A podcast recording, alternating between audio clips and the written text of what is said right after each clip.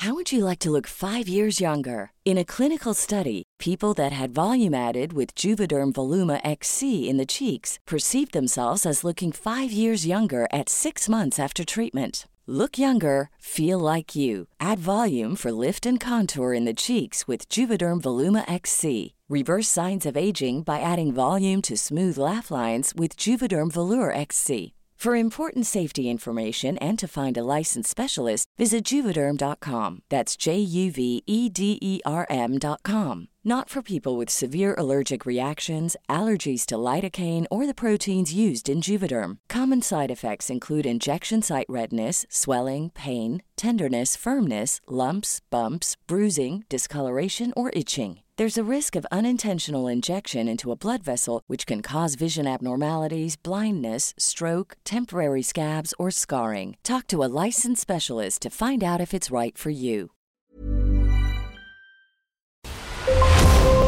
Brenda Peña y Manuel Zamacona están listos para actualizarte los hechos relevantes con la mirada fresca que los caracteriza. Bienvenidos a Noticiero Capitalino en Heraldo Radio 98.5 FM. Comenzamos.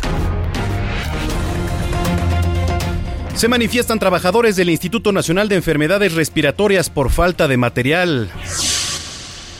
Destrozos y saqueos en el CCH Sur durante el fin de semana. El Metrobús pone en acción nuevas medidas para regular a los usuarios. Será este el mes de agosto, regreso de los trabajadores del gobierno a sus actividades. Han reabierto ya el mercado de Jamaica. No habrá Copa MX durante este 2020.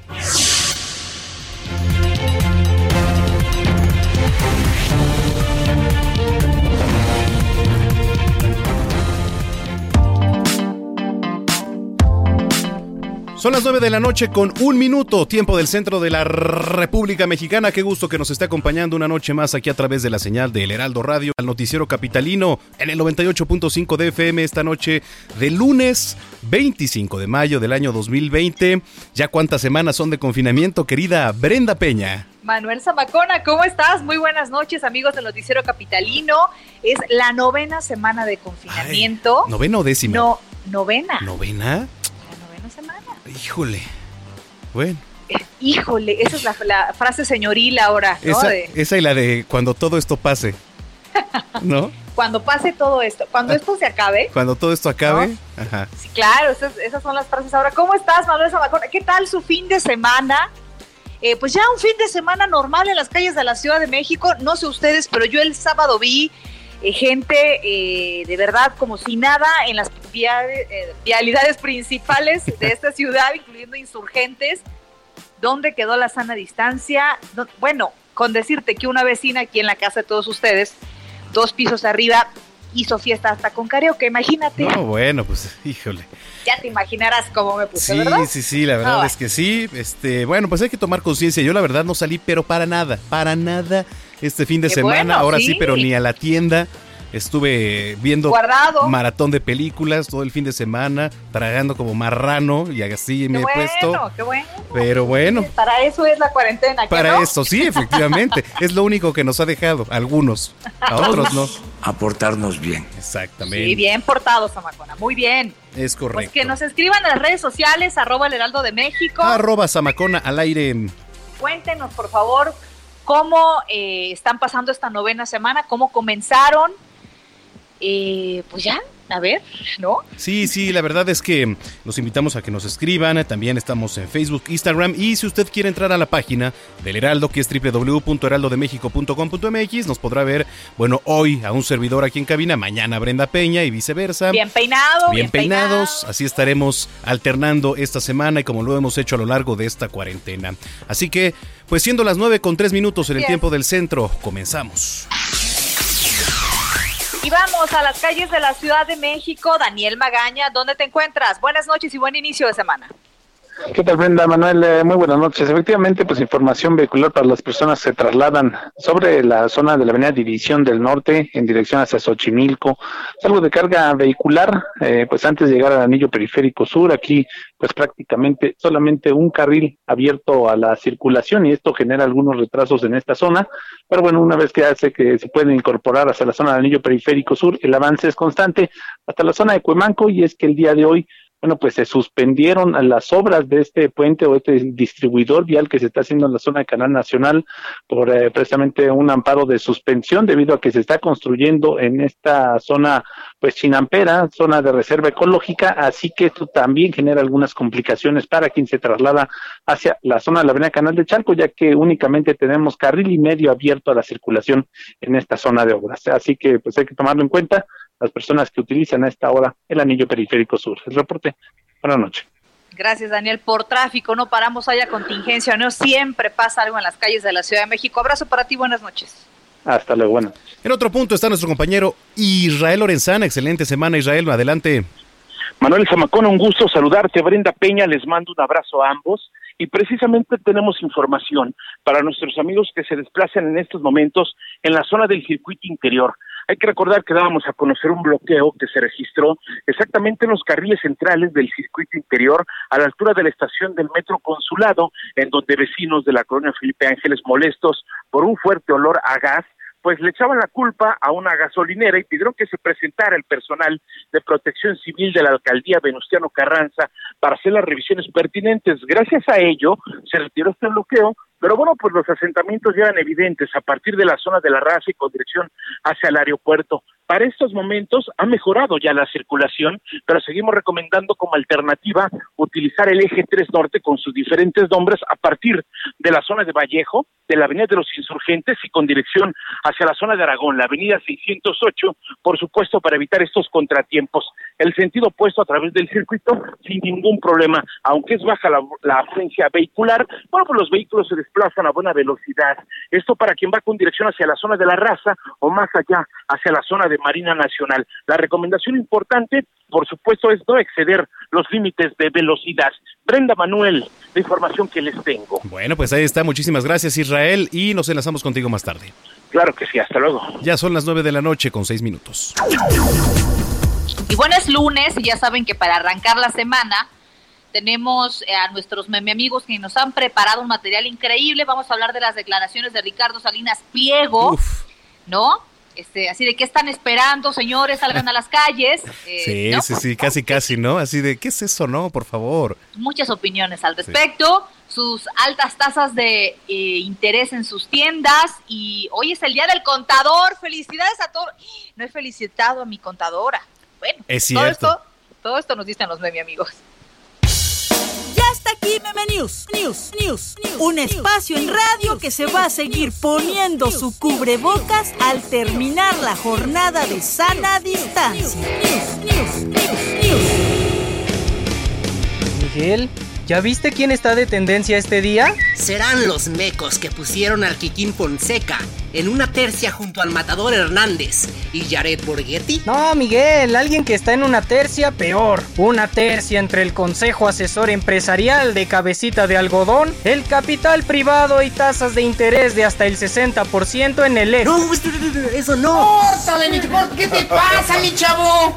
¿Es que no sabes que no se pueden decir marcas? No lo podemos decir. ¿Qué cosa? Electrodomésticos que se terminan de pagar hasta dentro de tres generaciones. Uf, por poco creí que mencionarías lo que está prohibido mencionar. Pero qué cosa, Miguel, el escrutinio público que hoy pesa sobre Rica. Gus, no digas nombres. Cierra eso que llamas boca. Sobre ricachones que dicen que no salimos de nuestro encierro porque no nos desaprendemos. Gustavo, tampoco podemos decir groserías aquí. Desaprendemos de nuestros miedos y salinas a vivir la vida loca y a pagar nuestras deudas en las tiendas. ¿Qué dijiste, Gus? ¿Yo? Nada, Miguel. Deberías de sacar el pliego de las cosas que no puedo decir en radio. Uno, tú no me dices qué hacer. Y dos, ¿hay algo más que me quieras decir y por lo que nos puedan cancelar el programa? Mm, mm, Nel pastel, Miguel. ¿Seguro que no se te está olvidando algo? No creo. Ya dije todo lo que tenía que decir. Ay, ojalá eso fuera cierto, Gus. Pero no, ¿A poco no me vas a felicitar? ¿Felicitar? ¿Por? Pues por el día del contador. Pero Miguel, tú no eres contador. Ah, ¿cómo no? Si soy yo el que siempre te cuenta las noticias más geniales y sorprendentes. De la manera más irreverente y algunos incluso dirían sexy. Ay, Miguel, yo creo que sí te estás equivocando de contar. Ay, gracias, Gus. No digas más que me sonrojas. Es que me da pena. Hasta aquí llegó Meme News, expandiéndonos como el coronavirus dentro de los reclusorios a todos los medios de comunicación. Bueno, ahí tiene a los irreverentes señores de Meme News. ¿Cómo ves, Manuel Zamacona? Día del contador, felicidades a todos los contadores, que muchos de ellos hacen maravillas. Oye, y en especial, en especial al papá de nuestro querido Orlando Oliveros, que es contador. Ah, Así que muchísimas felicidades a Raúl Oliveros. Don Raúl. Su mamá una ternura, su papá un contador. Bueno, ¿qué le pasó a Orlando, eh? Sí, sí, tómala. querido Orlando, hubieras visto el gesto que hizo ahorita. No, ahorita va a empezar a, apagarme el, micrófono, ya sabes. Sí, sí, sí, lo, normal. Oye, que, a propósito de las declaraciones de Ricardo Salinas, que ya escuchábamos, quien lanzó un mensaje por Twitter en donde cuestiona a los ciudadanos acerca de permanecer en confinamiento es la jefa de gobierno, Claudia Sheinbaum. Rechazó polemizar con él, ¿eh? porque también se le cuestionó, por supuesto, de esto en, en la conferencia. Para el empresario hay tres preguntas que la gente debe hacerse ante la pandemia. Y la primera decidir quedarse encerrados hasta que haya cura o vacuna. La segunda es hasta que el gobierno les diga que pueden salir o la tercera es quedarse encerrados hasta que un buen día se desapendejen, así dijo, y decidan salir y vivir la vida con todos y sus riesgos. Así los tweets, ¿eh? así los tweets del señor Salinas. Y la mandataria capitalina dijo que no entraría en debate con él, ya que sus preguntas son falsos dilemas. Dijo que el objetivo de entrar a una nueva normalidad que debemos aprender a convivir con el coronavirus y que todos tenemos una responsabilidad. Esto, por supuesto, pues que ha sido un motivo de dinamita ahí en las redes sociales y muchos a favor, muchos en contra, en fin, fue motivo de polémica. Definitivamente, mira, muy respetable lo que piense cada persona, sea empresaria, sea o no, o sea, es muy respetable. Lo que nos ha dejado el coronavirus es saber quién tiene más de un dedo de frente, quién tiene criterio, quién no tiene criterio, y eso habla desde la ciudadanía hasta los altos funcionarios, ¿eh? No, no, no descartamos a nadie. ¿Quién ha cometido imprudencias? Este, bueno, ya hemos visto en los estados, no hay que ir tan lejos. ¿Quién se ha portado muy bien tomando decisiones acertadas en los estados? También lo hemos visto. ¿Sí? Este es un asunto personal. El COVID solo nos ha revelado de verdad quién es una persona consciente y madura y quién no. Y además... Y la última opinión la tienen ellos, por supuesto. aunado a todo esto, la verdad es que sí, efectivamente, quizá eh, en alguno de estos días tendremos que aprender a vivir con el virus, efectivamente. Claro. Mientras tanto, mientras no haya una vacuna, mientras las autoridades no digan que ha disminuido el riesgo, hay que seguir las indicaciones. ¿Por qué? Porque el riesgo puede estar a la vuelta de la esquina o en la puerta de su casa. Usted no sabe dónde puede estar el riesgo. Yo soy de la idea, Manuel, que es de gente lista, de gente inteligente proteger su salud. Sí, no, digo, ese es un sentido común, es sentido hasta de supervivencia. No, yo catalogo este como ¿Cómo? malos pensantes a aquellos que exponen su seguridad y que con eso arriesgan a los demás, ¿no? Correcto. pero eso soy yo. Ese eres tú. Tú también lo catalogas. ¿O cómo, Orlando? ¿Cómo dijo? ah, cataloga. Sí, sí, sí. Bueno, ya son las nueve con doce. son unos infelices, ¿eh? Qué bárbaro. Oiga, en otras cosas, personal médico del Instituto Nacional de Enfermedades Respiratorias, es uno de los más importantes centros de atención de esta pandemia, bloquearon Calzada de Tlalpan ya que argumentan que no han recibido material nuevo para seguir atendiendo a pacientes con COVID-19. Esta es una nota que nos presenta nuestro compañero Augusto Atempo. Médicos y enfermeros del Instituto Nacional de Enfermedades Respiratorias se manifestaron a las afueras de este nosocomio para pedir a las autoridades los insumos necesarios para seguir enfrentando al COVID-19. El personal de salud explicó que en los últimos días les han pedido reusar tapabocas, caretas y trajes de algodón debido a la falta de insumos, esto aún con el riesgo de resultar contagiados de COVID. De esto nos platicó Rosalena Sánchez y Gisela Hernández, ambas son enfermeras del INER. Escuchemos lo que nos dijeron. Al principio nos dieron material y nos, daban los protocolos y lo ideal es usar ropa impermeable que nos proteja tanto de los gérmenes y los cubrebocas.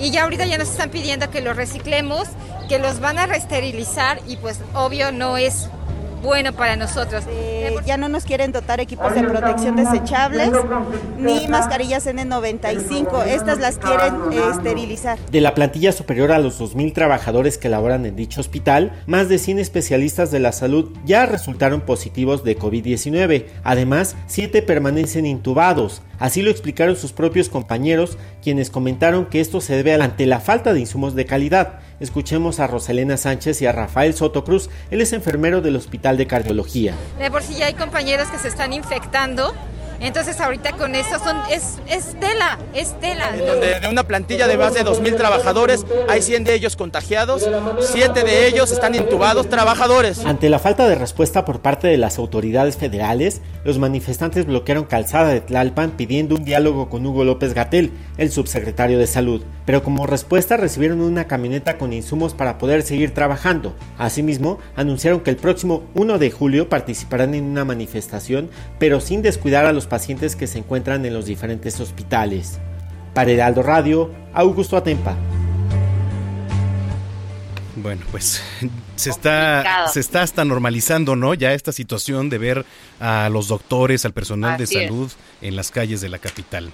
Oye, con la finalidad de realizar una vigilancia epidemiológica, la Unidad de Investigación Preclínica de la Facultad de Química de la UNAM fue autorizada para realizar pruebas de diagnóstico de COVID-19, lo que va a permitir ahora ofrecer este servicio al sector público de la salud.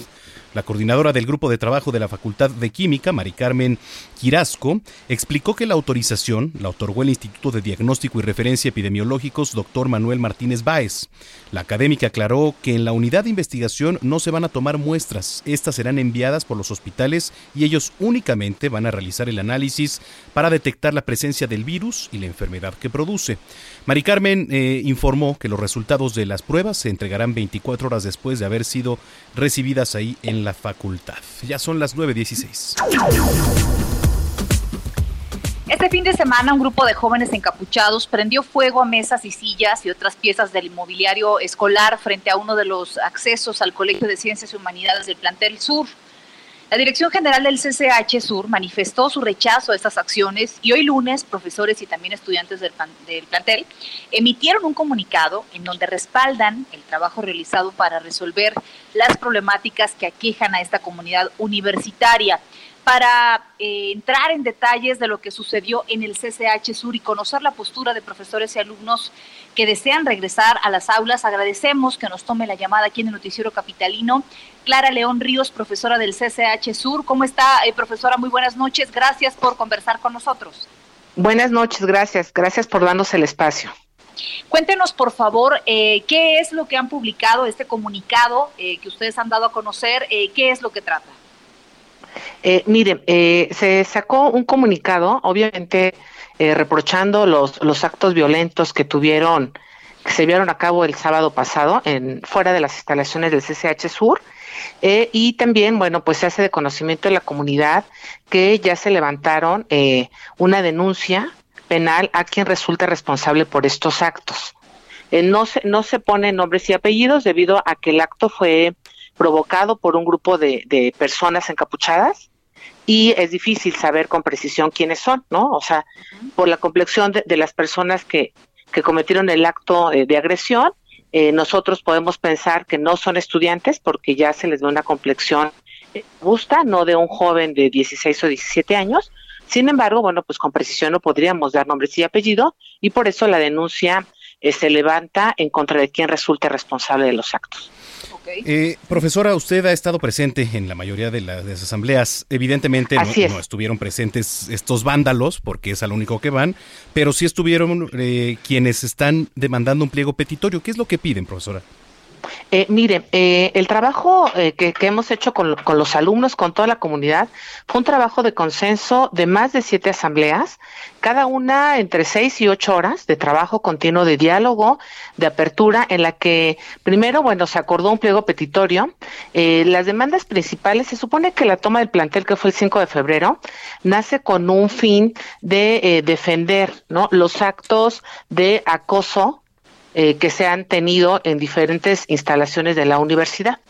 Eh, a raíz de, este que era, se supone que el tema central del movimiento, a lo largo de las asambleas en las que se, estuvieron trabajando las peticiones del pliego petitorio, que fueron ocho puntos, eh, se fueron agregando como otros eh, otras demandas, ¿no? De que salieron de los grupos paristas principalmente y algunos otros de la comunidad y se decidieron aceptar, quedaron ocho puntos y después de esas cuatro asambleas en las que acordamos una ya un pliego petitorio consensuado, se lleva el pliego petitorio a la rectoría.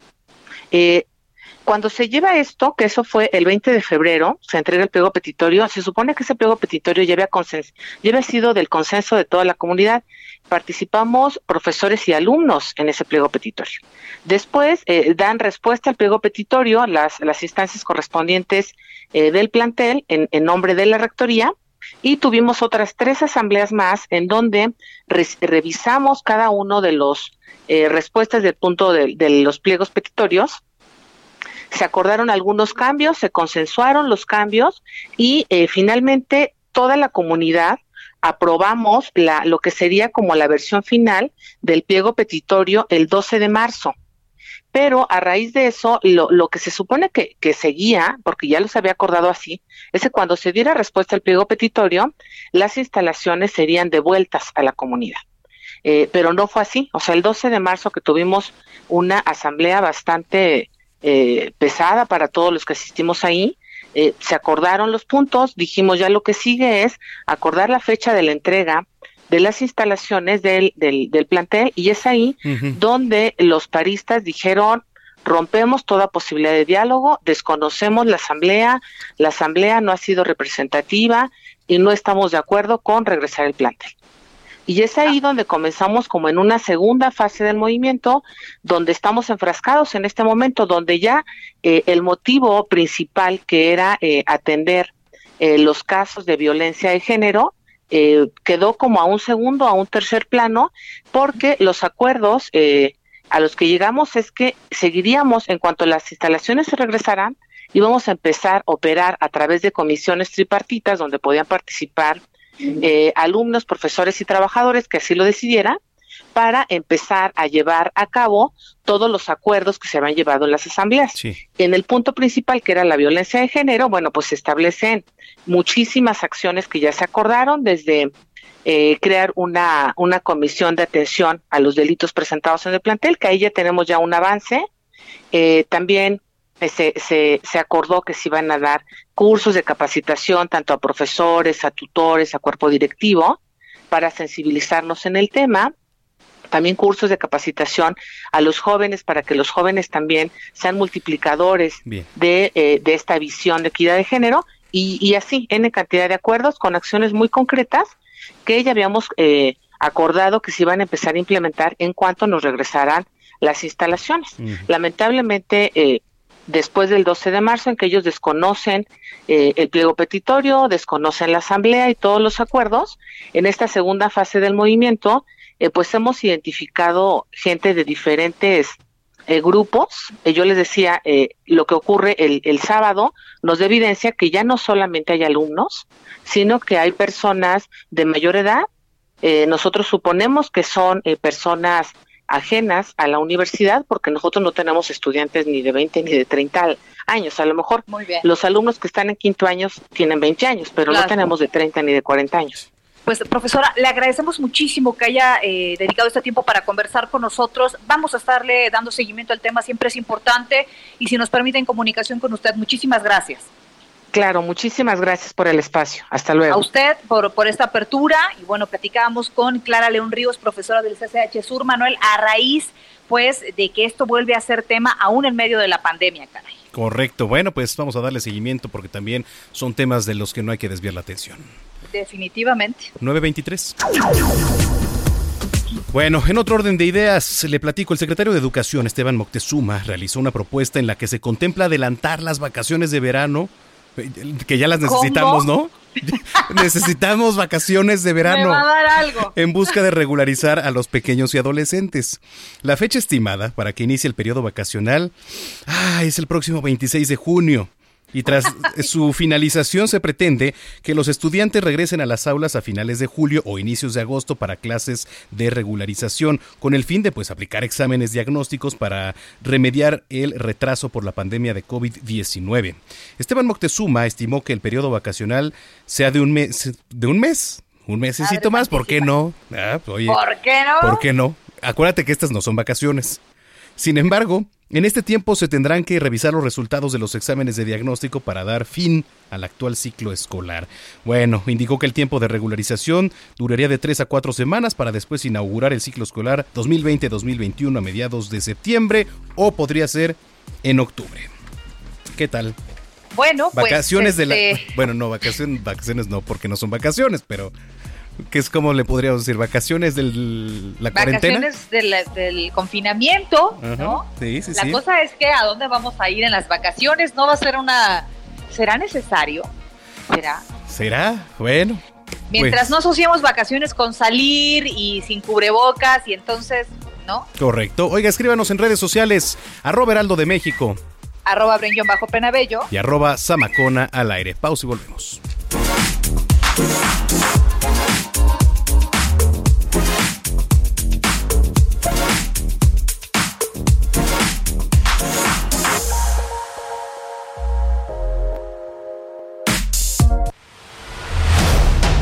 Continuamos después de un corte con las noticias más relevantes en las voces de Brenda Peña y Manuel Zamacona en el noticiero capitalino en Heraldo Radio 98.5 FM. Regresamos. Heraldo Radio. Regresamos con Brenda Peña y Manuel Zamacona al noticiero capitalino en Heraldo Radio 98.5 FM. Son las 9 con 30. Gracias por acompañarnos en el noticiero capitalino 9 con 30. Gracias a los que se han comunicado con nosotros a través de las redes sociales. Eh, Juan Salvador postea una foto de circuito, si no me doy... Ajá, sí, sí, parece que es circuito, si no me equivoco. Y dice, desafortunadamente para muchos se acabó el confinamiento. Híjole, es del día de hoy, parece esta foto, en donde pues se ven decenas de coches transitando como si nada, Manuel. Sí, la verdad es que aunque los lunes es más bajo eh, el aforo vehicular, ya generalmente los martes, miércoles, jueves, en fin, es, es más, la verdad es que el llamado, ¿no? El llamado constante a que la gente se quede en casa, quédese en su casa. Por favor, nosotros aquí le informamos, dice Hugo Zamudio, es gente sensata la que respeta y se protege si tiene que salir. Pero si no hay ejemplo del gobierno y además la curva la ven plana, no hacen conciencia del peligro y del contagio. Saludos. Bueno, pues muchas gracias. Este, y síganos escribiendo, eh, por favor, ahí a través de las redes Sí. sociales, que siempre es eh, importante su opinión, su apunte. Definitivamente. Arroba Heraldo de México Arroba Brenjon bajo penabello. y arroba Zamacona al aire. Bueno, pues. Muy bien, hay pues- mucha información, querida Brenda Peña. Hay mucha información. Vamos a regresar a las calles de la Ciudad de México. Daniel Magaña. Así es, Brenda, pues ahora con la información para las personas que en este momento pues se disponen a utilizar el eje 3 Oriente prácticamente desde pues su inicio, la zona de Muyuguarda y utilizan este eje vial pues también llamado eje troncal metropolitano para trasladarse hacia la zona del viaducto. Al llegar hacia la zona de la calzada ermita, bueno, pues aquí sí tenemos carga vehicular, ya lo referían, pues se ve mayor actividad vehicular, sobre todo en esta zona para cruzar el semáforo en operación de la calle de Ganaderos, pero bueno, pues a partir de aquí se retoma nuevamente velocidad en dirección hacia la zona del eje 5, del eje 6 sur, o bien para las personas que pues más adelante se incorporan hacia la avenida Canal de Apatlaco. El reporte, muy buena noche. Muy bien. Muchísimas gracias y muy buenas noches para ti. Hasta luego. En otro punto, Israel Lorenzana, ¿dónde andas, estimado Isra? Manuel Zamacona, muchísimas gracias. Brenda Peña, pues nosotros continuamos recorriendo algunas vialidades importantes en la zona norte de la alcaldía Gustavo Amadero y parte del Estado de México. Me refiero a la avenida central y su continuación la avenida 608. Para quien viene de la zona del circuito interior y con dirección hacia San Juan de Aragón, van a encontrar una circulación totalmente aceptable. A partir de este punto y con dirección hacia Ciudad Azteca en los carriles laterales, algunos asentamientos, maniobras de ascenso y descenso por parte del transporte público en las diferentes estaciones del metro, nada para abandonar esta arteria, Manuel Brenda, hay únicamente que anticipar su paso por varios minutos, esto con dirección hacia el Estado de México. El sentido opuesto, la circulación sin ningún problema, la hemos observado que fluye a buena velocidad, por lo menos en el tramo que comprende el río de los Remedios y con dirección hacia la zona del río Consulado. Brenda Manuel, información que les tengo. Gracias Israel Lorenzana, que tengas buen lunes. Hasta luego. Bueno, lo que queda ya de lunes. Porque ¿Buen ya qué? se- Buen lunes, porque es lo que queda. Fuerzas, porque ya se nos fue, se nos fue el lunes Ya, prácticamente. ya se ¿eh? nos fue. ya. 9.33. Oiga, y con la finalidad de evitar aglomeraciones y prevenir el contagio de COVID-19, a partir de hoy lunes, el sistema Metrobús va a regular el ingreso, el ingreso de usuarios ¿Eh? a sus instalaciones. el ingreso de los usuarios. Eh, el organismo señaló que oficiales de la Policía Auxiliar y personal de supervisión del Metrobús pues van a trabajar de manera coordinada para controlar el ingreso de los usuarios. Estas medidas se llevan a cabo en las estaciones terminales de Indios Verdes, eh, Tenayuca y El Rosario, de las 6 a las 8 de la mañana, que es el horario en el que se registra mayor afluencia de pasajeros. El Metrobús exhortó a los usuarios a realizar un abordaje ordenado, mantener sana distancia y utilizar el cubrebocas en todo momento. Son las 9.35. Mire, la totalidad de los servidores públicos del gobierno de la Ciudad de México, hoy en casa por la Jornada Na- Nacional de Sana Distancia, van a regresar a laborar hasta el mes de agosto. Así lo dio a conocer la jefa de gobierno Claudia Sheinbaum, quien expuso que van a apostar por mantener solo los servicios presenciales necesarios y avanzar hacia la digitalización de los servicios, que bueno, pues esta es una modalidad que ya se ha venido adoptando, sin embargo, pues se va a reforzar y únicamente reiterar que será hasta el mes de agosto, 9.35.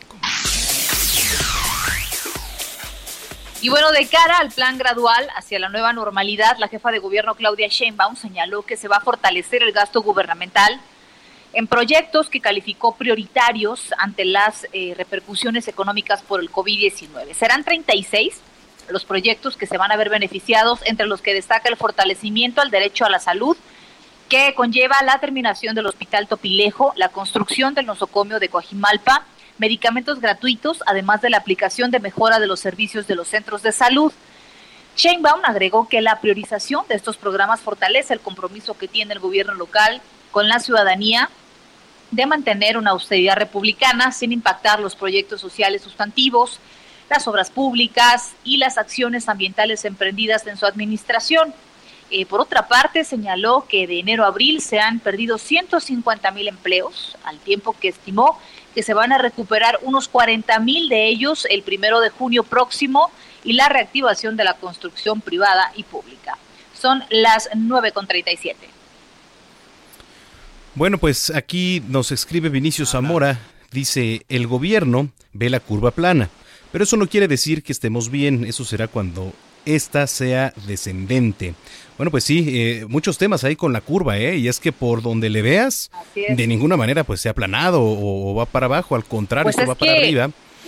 Y esto pues hay que, hay que reiterárselo ahí a la población. No salga de casa, nosotros le vamos a estar informando y como dicen por ahí, tampoco los vamos a dejar solos. Pero fíjate que esta semana, Manuel Zamacona, es la última semana de sana distancia.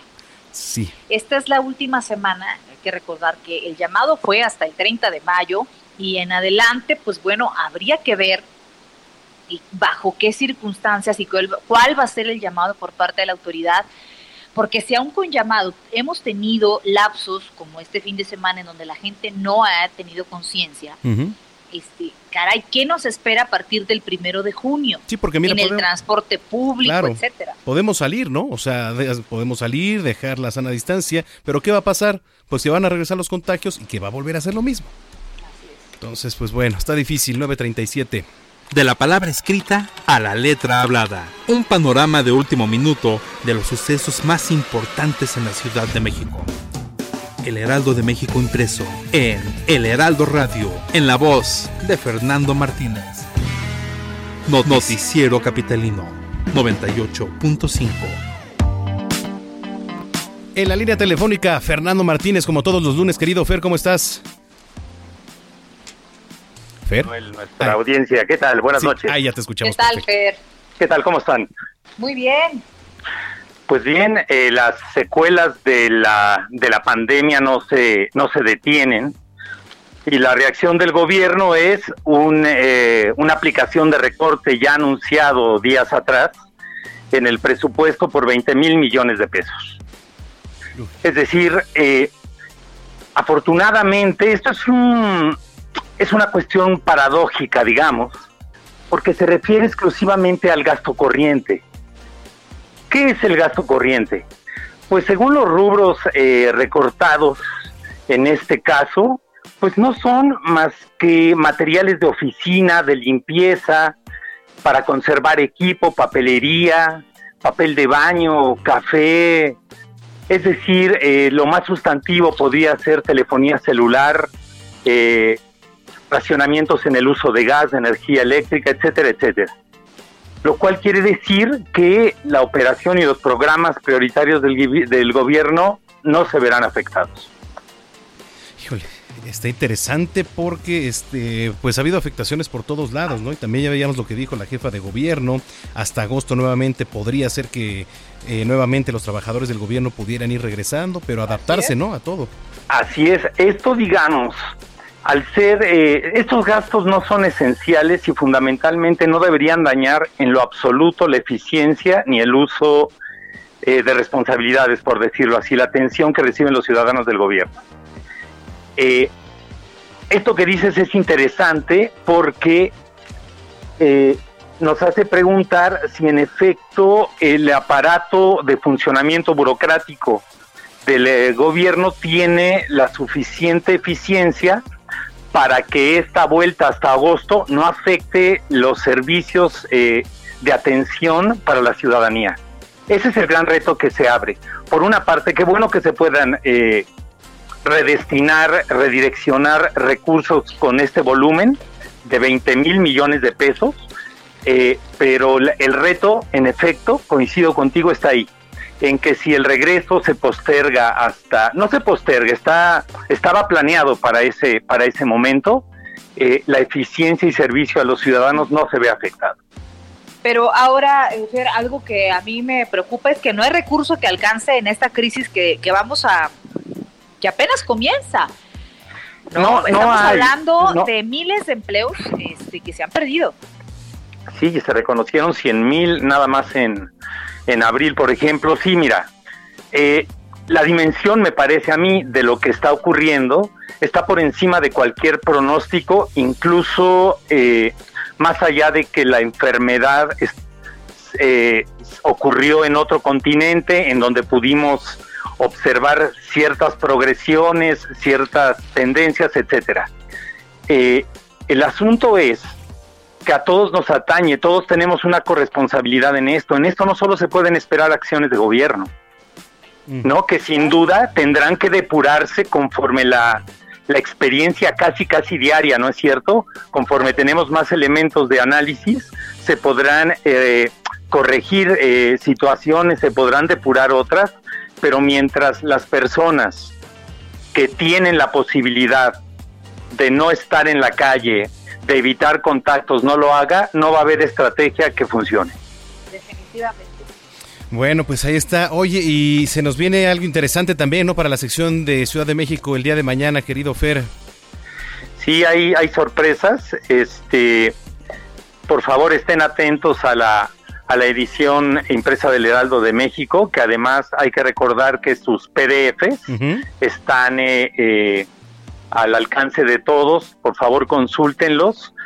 Hay que recordar que la información al momento, lo que solemos o podemos tener eh, en, eh, en tiempo real, eh, siempre necesita un sustento de análisis y de, y de consideraciones de otro tipo que escapan a la inmediatez y que son las que mejor nos sirven para tomar decisiones relevantes en un momento tan trascendente como este. Sin duda, la mejor arma es estar informado. Así es. Fernando Martínez, muchísimas gracias y nos escuchamos el próximo lunes. Nos escuchamos. Un saludo Manuel Brenda y a nuestra audiencia. Muchísimas Saludos. gracias. Hasta luego, chao. Bye bye. Son las 9.43.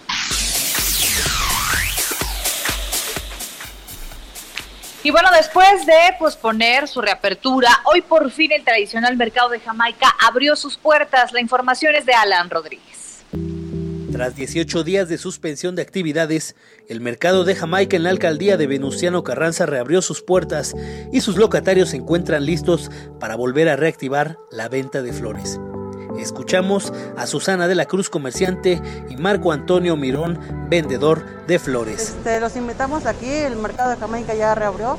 Estamos al servicio de ustedes al 24 horas. Pues mira, esperamos que se reactive esto nuevamente eh, para que nuestros clientes, este, en especial, pues vengan de nuevo con ese gusto que los atendíamos a, a apoyarnos para que salgamos todos juntos adelante pues de esta contingencia. Con estrictas medidas de salud e higiene se permite el acceso de manera individual y es obligatorio el uso de cubreboca o mascareta de protección. Además se sugiere la aplicación constante de gel antibacterial y mantener una distancia adecuada entre clientes y vendedores, por lo que fueron contratados elementos de seguridad que estarán al pendiente de que se cumplan estas medidas.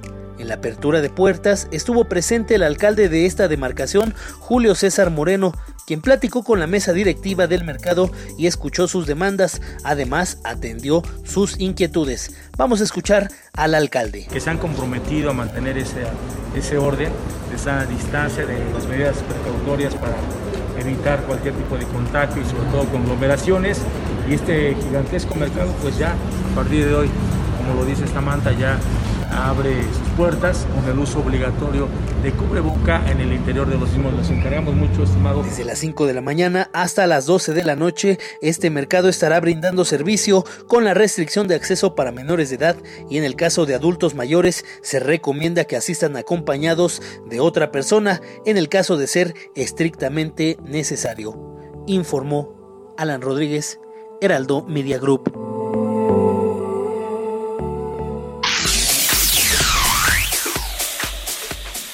Bueno, pues ahí está, ahí está, muchísimas gracias. ¿Tú has ido al mercado de Jamaica?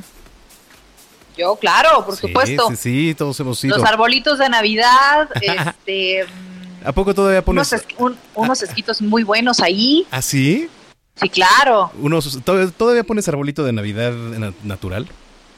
Sí, claro, por supuesto. Que fíjate que hace dos años lo compré ahí y hubo una nueva modalidad de un nuevo auge, ya ves que cada año haya este, modas distintas en los arbolitos. Bueno, era estos arbolitos como secos, sin hojas, en donde nada más les ponías las luces como al árbol seco. Sí, sí, sí. Pues, ah, pues ahí, ahí justamente. Sí, yo recuerdo una anécdota, hace no mucho porque la universidad todavía la siento muy cerca, la verdad, pero iba a la universidad. Ay, pues no, bueno, yo también siento muy cerca la infancia, pero no por eso significa que... No, no creo.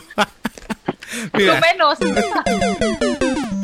Vaya, vaya comparación, cara. No, hombre, bueno, es que yo estaba en la universidad cuando voy a ventilarlo, porque todavía me acuerdo, mi querido Adrián Amelio, me, me pidió las llaves de mi carro Dice para sacar algo que se le había olvidado. Bueno, fue, agarró, prendió mi carro y se fue hasta el mercado de Jamaica a comprarle unas flores a una mujer que pretendía en ese entonces, ¿no? Y entonces me entero, lo alcanzo en el metro y bueno, pues la verdad es que ya estando ahí en el mercado de Jamaica hasta le ayudé a escoger el, florero por demás ridículo porque era una ridiculez el, arreglo que le compró, pero bueno, son anécdotas que uno recuerda, ¿no? y, y, la verdad es que muchísimas veces también enlaces desde el mercado de Jamaica, muchísimos, incontables enlaces, además de, de, hablando de trabajo, ¿no? ah, sí. A, tomar precaución, hoy escuchaba Noticias México justamente esta nota de Alan, en donde una mujer dice, yo tengo eh, 36 años aquí. Sí, sí, sí. 36 años y nunca este, me había tocado ver una cosa así. Pues qué bueno que ya abrieron sus puertas con las medidas sanitarias eh, correspondientes. 947.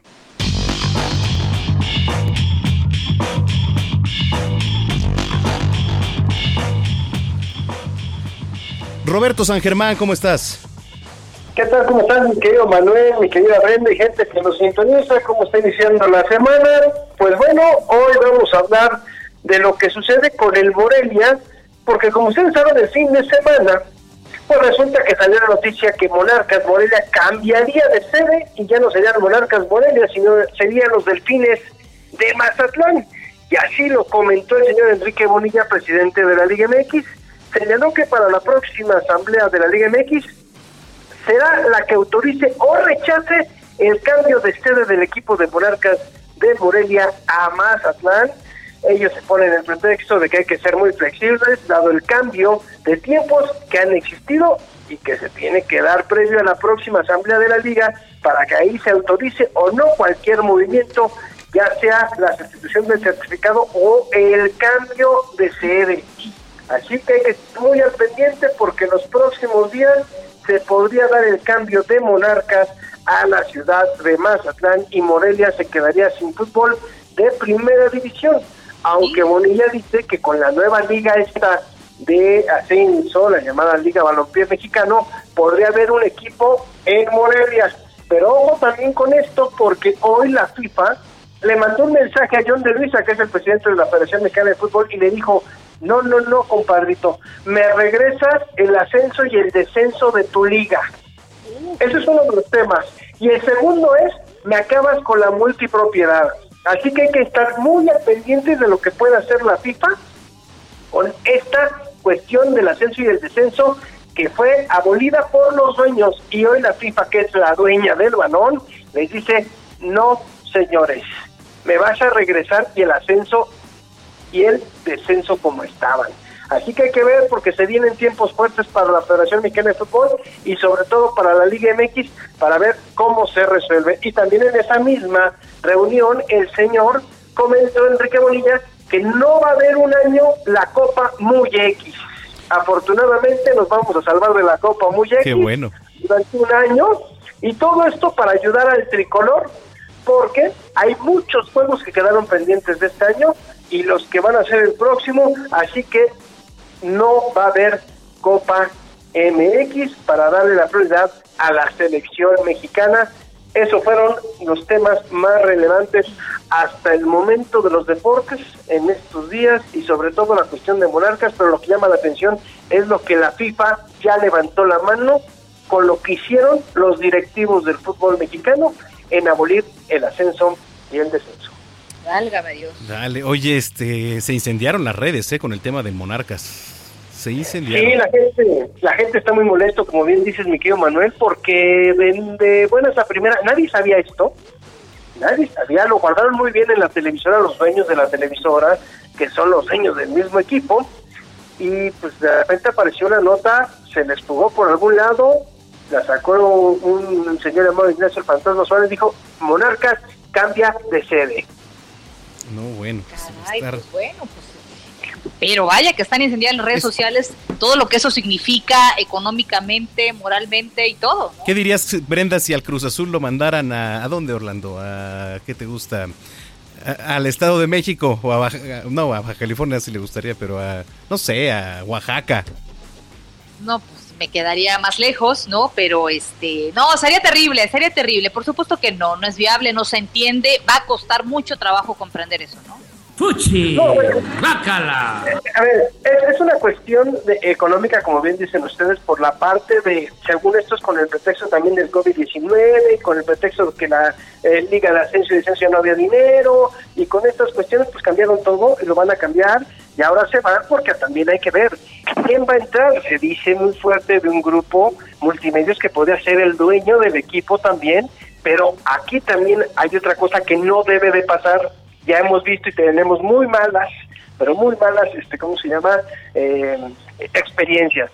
Puebla, Chiapas, se va a meter el gobierno. Eso no se debe de permitir, porque no hay que quitarle del erario del Estado para pagar una nómina de fútbol. Ay, Dios. Oye, mi querido Robert, ¿qué pasa con el señor Mike Tyson? Eh? Ya, perdón, cambiando de, de tema, que dice que va a regresar al ring y ya lo vi entrenando ahí a, a sus más de imagínate. 50 años y toda la cosa. Pues sí va a regresar, ya lo comentó él, ya hay algunas propuestas que van a decir esta semana también contra quién va a boxear, él no dice que va a ser Evander Holyfield y sobre todo que todo lo que gane lo va a donar, lo va a donar, perdón, a la gente más necesitada, a los famosos homeless en Estados Unidos, a la gente que no tiene casa, a los que son alcohólicos, que son drogadictos, que viven en condición de calle, porque él dice que tuvo la fortuna de ser boxeador, pero si no hubiera terminado como ellos, él era carterista. Hay que recordar que él, que él- empezó como carterista, digamos, no hizo hasta una profesión y de ahí lo conocieron y de ahí se le dio la oportunidad a la vida y se convirtió en un boxeador y entonces todo lo que recaude va a ser para esa gente. Oye, pues no sé cómo tomarlo. Yo creo Bueno. que todo lo que sea altruista, pues bienvenido, ¿no, Bren? Pero sí dará buen golpe, tendrá condición Mike Tyson, sí. O buen mordisco. ¿Me lo ganaste? Sí. Consideré indecente decirlo, pero tú me ganaste. No, ya, ya lo tiene. Puedes ver unos videos en las redes sociales en donde está saliendo el hombre de 53 años entrenando y ya quisiéramos mucho el físico de este hombre a los 53 Sí. años y la velocidad que trae todavía y yo A creo ver. que te aguanta Oye. sin ningún problema. Pues, posteen, posteen foto en las redes de su Sí, físico, sí. ya veremos. ¿no? Oye, oye, oye, oye, oigan, ¿no han visto cómo se llama eh, el boxeador contra el que peleó que le arrancó un pedazo de oreja? Ay, Evander Holyfield. Ah, bueno, ¿no has visto los memes en las redes sociales de que es, cómo se cómo usa el cubreboca? No se lo puede poner, entonces dice No, gracias, ¿eh? no evadan, no evadan, eh, publiquen en, en las redes sociales su físico y ya veremos cómo anda el físico de Mike Tyson. No, está bien, envidiable, ¿eh? Envidiable. Me canso ganso. Eso, sin camisa, señores, sin camisa, vamos. ¿Dónde te seguimos, Robert? ¿Dónde vemos la publicación? En Twitter y, mi, y mi- me pueden encontrar como arroba R San Germán. No, pero di- dila bien para que vayamos a buscar la foto. No, no, no nos engañes con tu red No. social. No, arroba R San Germán, en serio, en serio. Es- es- Esa es mi red social, Muy bien. lo cual no, no voy a poder pues, meter una foto como quiere Brenda porque pues, no, no, no, no tenemos ese físico, ¿para qué decir mentiras? Bueno, Bueno, pero hay que sentirse orgulloso de lo que hay. ¿No? Hay- Ah, lo que siempre. sirve, ¿eh? Vas, Zamacona, vas. bueno, nos vamos. Nos vamos. Que tengan buen inicio de semana. Adiós. Adiós.